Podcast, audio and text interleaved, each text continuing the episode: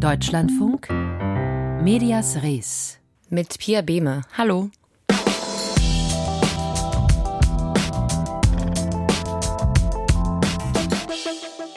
Wie oft stoßen Sie online auf Falschinformationen? Zum Beispiel auf Social Media oder in WhatsApp-Gruppen. Passiert Ihnen das öfter oder erreicht Sie das Thema Desinformation eher über Nachrichtenmedien? Zum Beispiel auch hier bei Medias Res. Eine neue Studie zeigt, dass sich sehr viele Menschen in Deutschland Sorgen machen. Darüber, dass Desinformation eine Gefahr für unsere Demokratie sein könnte. Wir gucken uns heute an, ob diese Sorgen berechtigt sind. 81 Prozent der Menschen in Deutschland sind der Ansicht, dass Desinformation im Internet eine Gefahr für die Demokratie und den gesellschaftlichen Zusammenhalt bedeutet. Über 90 Prozent glauben, dass Absender von Falschnachrichten die politische Meinungsbildung beeinflussen wollen. Das sind Ergebnisse einer neuen Studie der Bertelsmann Stiftung. Und da steht noch viel mehr drin. Die Studie hat den Titel Verunsicherte Öffentlichkeit und die können Sie auch online finden. Das klingt erstmal alarmierend. Mehrheiten, die sich über den Einfluss von Desinformation Sorgen machen und das im Superwahljahr 2024. Ich wollte mir das mal einordnen lassen und habe heute Vormittag mit Christian Hoffmann gesprochen. Er ist Professor für Kommunikationsmanagement an der Universität Leipzig. Ich habe ihn zuerst mal gefragt, warum viele Menschen Desinformation als ein großes Problem ansehen. Das liegt sicher auch am öffentlichen Diskurs, also daran, dass wir halt sehr viel über Fake News und Desinformation reden. Es gibt natürlich auch einige aktuelle Ereignisse wie die Pandemie, in der es viel um Impfungen beispielsweise ging und deren Wirkungen oder zuletzt der Ukraine-Krieg, wo es viel um russische Desinformation äh, geht. Also es gibt diverse aktuelle Ereignisse, die dieses Thema immer wieder auf die Agenda bringen. Und insgesamt befassen wir uns also ja spätestens seit 2016 sehr intensiv mit dem Thema Fake News und Desinformation. In der Studie sagen auch mehr als die Hälfte der Befragten, dass das Thema Desinformation zu wenig Aufmerksamkeit bekäme. Sie sagen jetzt, es bekommt zu viel. Also zu viel könnte man vielleicht in der Tat sagen, weil wir ähm, seit 2016 ja viele Studien zu Fake News gemacht haben und wir wissen inzwischen, dass die meisten Bürgerinnen und Bürger sehr wenig Fake News äh, sehen und auch die Wirkungen von Fake News sind nach wie vor unklar. Also insofern scheint mir eigentlich, dass wir sehr viel Aufmerksamkeit richten auf ein Thema, das wir eigentlich noch wenig verstanden haben bisher. Es geht jetzt da immer um die Gefahr für den gesellschaftlichen Zusammenhalt und die Demokratie. Sind die Sorgen also nicht berechtigt? Was im öffentlichen Diskurs oft nicht richtig verstanden wird, ist die Verteilung von Fake News. Die meisten Bürgerinnen und Bürger konsumieren qualitativ hochwertige Medien und sehen sehr, sehr, sehr wenig Fake News. Also Studien aus den USA zeigen, das sind vielleicht 0,0 irgendwas Prozent von dem, was man im Internet sieht. Und die USA sind ein Land, das vermutlich mehr von Fake News betroffen äh, ist als Deutschland. Also in Deutschland wird es vermutlich noch weniger sein. Aber es gibt eine Minderheit von Bürgerinnen und Bürgern, die relativ intensiv Fake News konsumieren, nicht ausschließlich, aber eben auch. Und bei denen ist es aber oft so, dass die diese Fake News gezielt suchen. Also das heißt, die haben ein bestimmtes Weltbild, möchten dieses Weltbild bestärken und bestätigen und suchen dann halt Medienangebote, die qualitativ schlecht sind, um ihre Voreinstellungen zu verstärken. Und das heißt, die öffentliche Vorstellung, dass Bürgerinnen und Bürger im Netz unschuldig herumsurfen, über Fake News stolpern, von denen in die Irre geführt werden und plötzlich Unsinn denken, das können wir in den Daten eigentlich überhaupt nicht feststellen. Wir haben hier bei Medias Res äh, vor etwas mehr als einem Jahr schon mal mit Ihnen über dieses Thema gesprochen und ich erinnere mich, dass Ihre Einschätzung damals sehr ähnlich war. Seitdem hat sich die Welt ja aber auch wieder ein bisschen verändert, vor allem wenn wir auf künstliche Intelligenz blicken. Und Anfang des Jahres hat die Schweizer Stiftung Weltwirtschaftsforum den Weltrisikobericht veröffentlicht.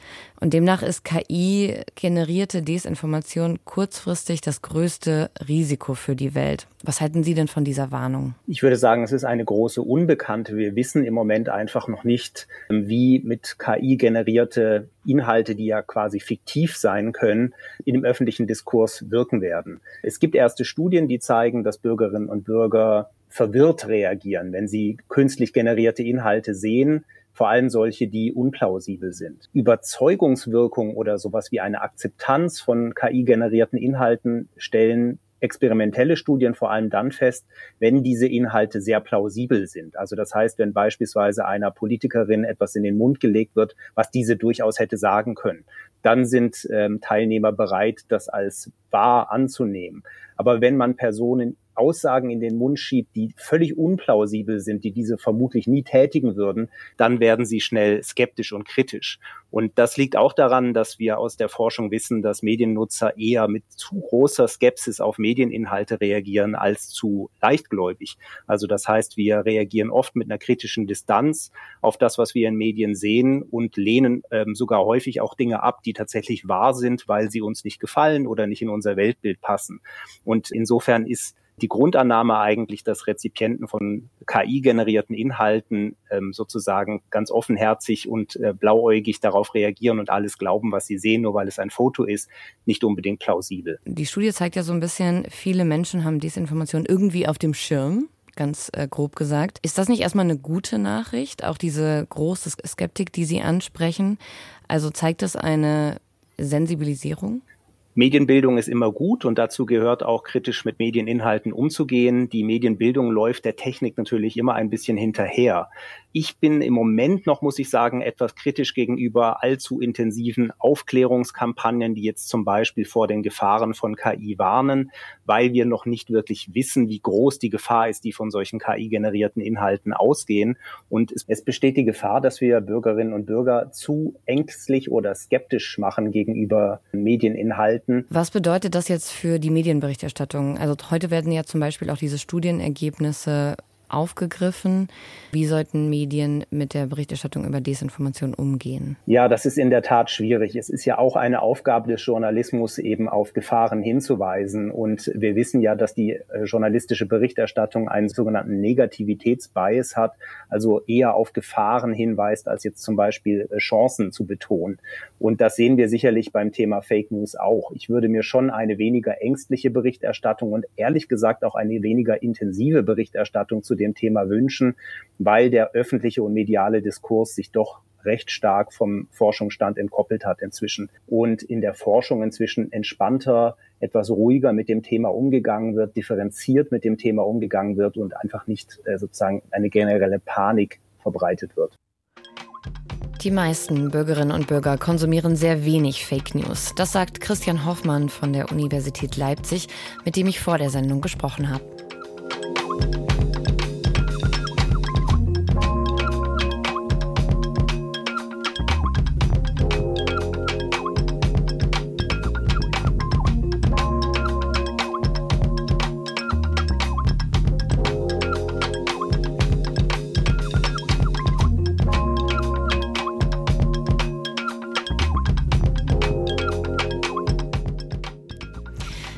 Gerade auch über KI-generierte Desinformation gesprochen und wie die im öffentlichen Diskurs wirkt. Darüber wissen wir noch nicht so viel. Aber Christian Hoffmann hat auch gesagt, wenn KI-Inhalte plausibel sind, dann können sie eine gewisse Überzeugungskraft auf uns haben. Googles neuer KI-Bot Gemini hat Bilder erstellt, die nicht so plausibel waren. Es gab Beschwerden darüber, dass fiktive historische Inhalte zu divers dargestellt wurden. Das Feature des KI-Bots wurde deswegen jetzt pausiert. Katharina Wilhelm berichtet aus Los Angeles. Rassistisch, sexistisch. Künstliche Intelligenz hatte damit in der Vergangenheit immer wieder Probleme. Ein Beispiel dafür Gesichtserkennungssoftware, die Probleme mit der Erkennung von dunkleren Hautfarben hatte, weil sie vor allem mit Infos von helleren Gesichtern gefüttert worden war. Google wollte mit seinem neuen Chatbot Gemini offenbar diese Probleme umgehen, so David Pierce, Tech-Journalist im Podcast The Vergecast. Google went out of its way to make sure that those images being generated would be diverse. Die Bilder sollten diverser sein, doch der Konzern sei offenbar übers Ziel hinausgeschossen. Als User Bilder von Nazi-Soldaten aus dem Jahr 1942 erstellen wollten, seien diese diverser, als man sich vorstellen könnte. It shows you a substantially more diverse set of Nazis. Gemini zeigte auch Frauen, Schwarze und People of Color als deutsche Soldaten. Als die KI gefragt wurde, Bilder vom Papst zu erstellen, wurde ein Mann mit schwarzer Hautfarbe angezeigt. Dies sei Geschichtsverfälschung, regten sich konservative Medien wie Fox News auf. Googles Chatbot sei Garbage. Müll. Weiße Menschen seien aus der Vergangenheit und Gegenwart ausgeschlossen. The representation is in the present and in the past doesn't include white people. So Moderatorin Dagan McDowell. Tech-Milliardär Elon Musk schrieb auf X, ehemals Twitter, die KI sei verrückt und rassistisch. Elon Musks Netzwerk Twitter hat einen eigenen Chatbot und ist damit auch direkt Konkurrenz zu Google. Dabei stellt sich die Frage, was geschichtlich korrekt eigentlich bedeutet, denn die erstellten Bilder sind keine Fotos von existierenden echten Personen oder kommen aus dem Archiv, sondern sie werden ganz neu erstellt anhand von Infos aus mehreren Datenbanken. Warum und wie genau Googles Gemini nun Diversität anwendet, darauf gingen die Entwickler nicht näher ein. Das Unternehmen verteidigte aber grundsätzlich die Diversität bei der Erzeugung von KI-Bildern. Es sei eine gute Sache, da Menschen rund um die Welt die Software benutzten. When people ask Google a question, their expectation is that they will get an answer. Das Problem sei, dass wenn man Google benutzt, auch eine Antwort erwarte, so Nilay Patel im Vergecast. And when it the answer is a picture, There's, there isn't a right answer. Dass es jetzt um Hautfarben und historische Korrektheit gehe, sei Teil des Kulturkampfes in den USA. So it's just chaos in the worst weirdest way. Chaotisch im merkwürdigsten Sinne sei das, so Tech-Journalist Pierce. Die Diskussion um eine vermeintlich zu woke KI zeigt vor allem den großen Riss zwischen liberalen und konservativen Gruppen in den USA. Google reagierte und pausierte die Funktion, mit der man Bilder erstellen kann. Man wolle das Problem in den nächsten Wochen lösen. Ein Bericht von Katharina Wilhelm.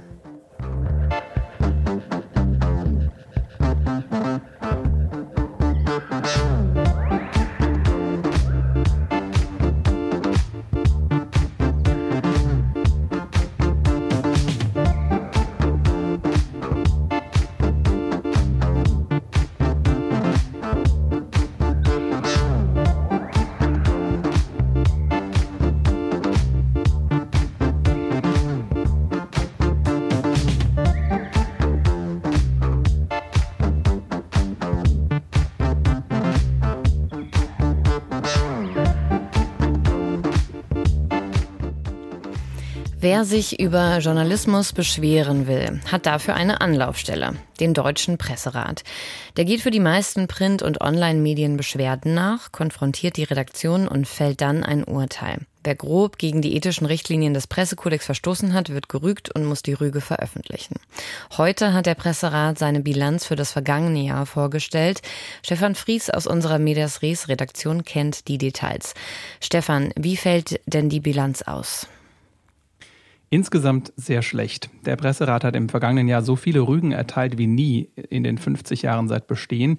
Insgesamt waren es 73. Zum Vergleich im Jahr davor waren es nur 47. Besonders häufig ging es um Verstöße gegen die Sorgfaltspflicht, also so Dinge wie irreführende Überschriften oder mangelnde Recherche. Und ebenso häufig in insgesamt 22 Fällen um Verstöße gegen den Persönlichkeits- und Opferschutz, also wenn zum Beispiel Fotos von Verbrechensopfern ohne Einwilligung veröffentlicht werden. Dass es in diesem Jahr mehr Rügen gab, hat die Sprecherin des Presserats Kirsten von Hutten in der Online-Pressekonferenz so begründet. Unser Eindruck ist grundsätzlich nicht, dass die Redaktionen weniger sorgfältig arbeiten als noch vor ein paar Jahren. Es ist aber sicherlich so, dass die Leserinnen und Leser sensibilisierter sind, als das noch vor ein paar Jahren der Fall war. Und es ist sicherlich auch so, dass wir teilweise diesbezüglich auch sensibler geworden sind. Das heißt, diese Fälle, wo Redaktionen einfach unsauber gearbeitet haben und das einen gewissen Grad auch erreicht hat, die sanktionieren wir eher mittlerweile mit einer Rüge, als das vielleicht vorher noch der Fall gewesen ist. Denn es gab zwar deutlich mehr Rügen, aber kaum mehr Beschwerden als im vergangenen Jahr. Insgesamt waren es 1850. Mhm. Jetzt stehen ja in jedem Jahr auch immer die dominanten Nachrichtenthemen besonders im Fokus und in der Kritik. Wie war das 2023? Ja, thematisch dominant war zum einen weiter der russische Angriffskrieg gegen die Ukraine, wenngleich da die Zahl der Beschwerden zurückgegangen ist, was sicher auch mit weniger Berichterstattung zu tun hat als im ersten Kriegsjahr.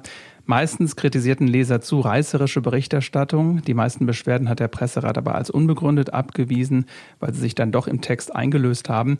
Zweites großes Thema der Terroranschlag der Hamas auf Israel und der Militäreinsatz Israels im Gazastreifen. Da hatte es 83 Beschwerden gegeben. Auch hier ging es meistens um Sorgfaltspflicht, aber auch um den Jugendschutz, weil zum Beispiel sehr detailliert über Gewalttaten der Hamas berichtet wurde. Und da sagt der Presserat, an den Taten bestehe öffentliches Interesse und die Schilderung sei in diesen Einzelfällen nicht übertrieben sensationell, ist also grundsätzlich zulässig. Insgesamt seien alle bereits entschiedenen Beschwerden zu dem Thema Israel als unbegründet zurückgewiesen worden. Jetzt rügt der Presserat nicht nur, er weist auch Beschwerden ab. Im vergangenen Jahr waren da ja einige spektakuläre Fälle dabei. Welche waren das? Ja, 2023 hatte die Zeit über Textnachrichten des Verlagschefs Matthias Döpfner von Springer berichtet, in denen er über Ostdeutsche lästerte, den Klimawandel lobte und seine Redaktion dazu aufforderte, positiv über die FDP zu schreiben. Da ging es um die Frage, ob sowas veröffentlicht werden darf und der Presserat sagt ja, weil an Döpfners Denkweise und Weltbild ein überwiegendes öffentliches Interesse bestand. Und so lautete auch die Entscheidung über die Berichterstattung der Süddeutschen Zeitung über den stellvertretenden bayerischen Ministerpräsidenten Hubert Aiwanger. Da hatte die SZ den Verdacht geäußert, Aiwanger habe in seiner Jugend ein antisemitisches Flugblatt verfasst.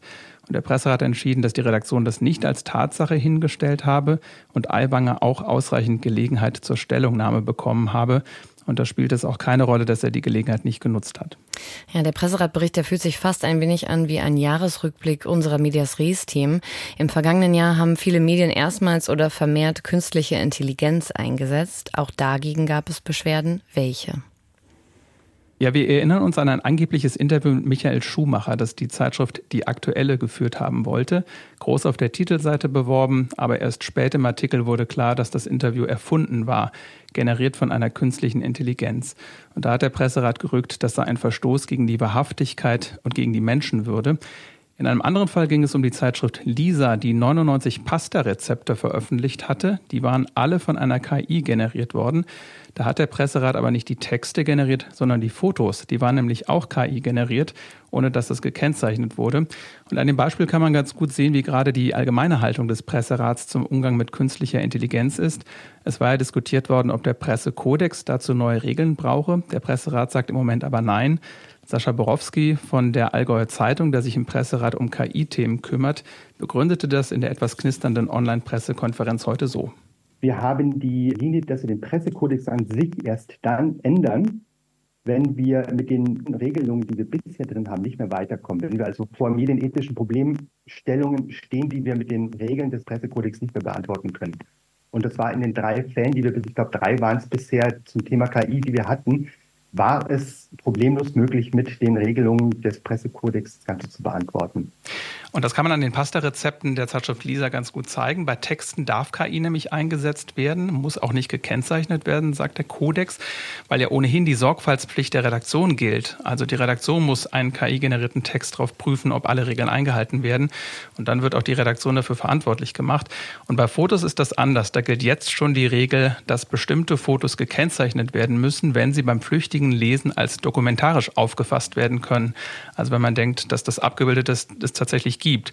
Symbolbilder sind das aber oder Fotomontagen äh, müssen gekennzeichnet werden und das trifft laut Presserat eben auch auf künstlich generierte Fotos zu. Deswegen auch die Rüge bei den Pasta-Rezepten, wo die Fotos eben nicht gekennzeichnet waren. Mhm. Wie funktioniert denn das Beschwerdesystem genau? Wer sich beschweren will, kann das am einfachsten online tun über die Webseite des Deutschen Presserats. Der Rat nimmt nur Beschwerden überwiegend gegen Zeitungen, Zeitschriften und ihre Websites an. Und er ist nicht zuständig zum Beispiel für den öffentlich-rechtlichen Rundfunk. Da ist es der jeweilige Rundfunkrat. Bei privaten Radio- und Fernsehsendern und bei bestimmten Online-Angeboten sind die Landesmedienanstalten zuständig. Und da fällt schon mal viel raus, weil im Folgejahr 30 Prozent davon schon abgewiesen wurde, weil der Presserat nicht zuständig war. Und was dann plausibel ist, wird in Beschwerdeausschüssen besprochen, in denen Vertreter von Verlagen und Gewerkschaften sitzen, die den Presserat tragen. Und dann gibt es eben vier Möglichkeiten. Eine Rüge für einen besonders schweren Verstoß gegen den Pressekodex, die auch veröffentlicht werden muss. Und für minder schwere Fälle dann eine Missbilligung oder einen Hinweis. Und natürlich gibt es auch die Option, dass die Beschwerde als unbegründet abgewiesen wird oder weil sie vielleicht nicht aufgeklärt werden kann. Stefan Fries über die Bilanz des Deutschen, Deutschen Presserats für 2023. Vielen Dank.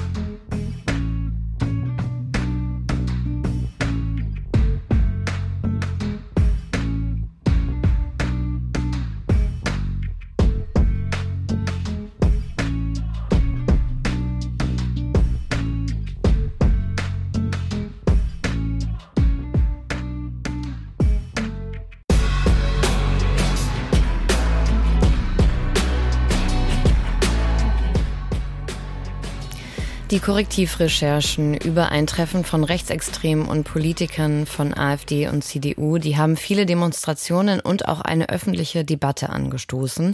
Ein Teilnehmer des Treffens hatte das Recherchekollektiv anschließend wegen einzelner Zitate in der Berichterstattung abgemahnt.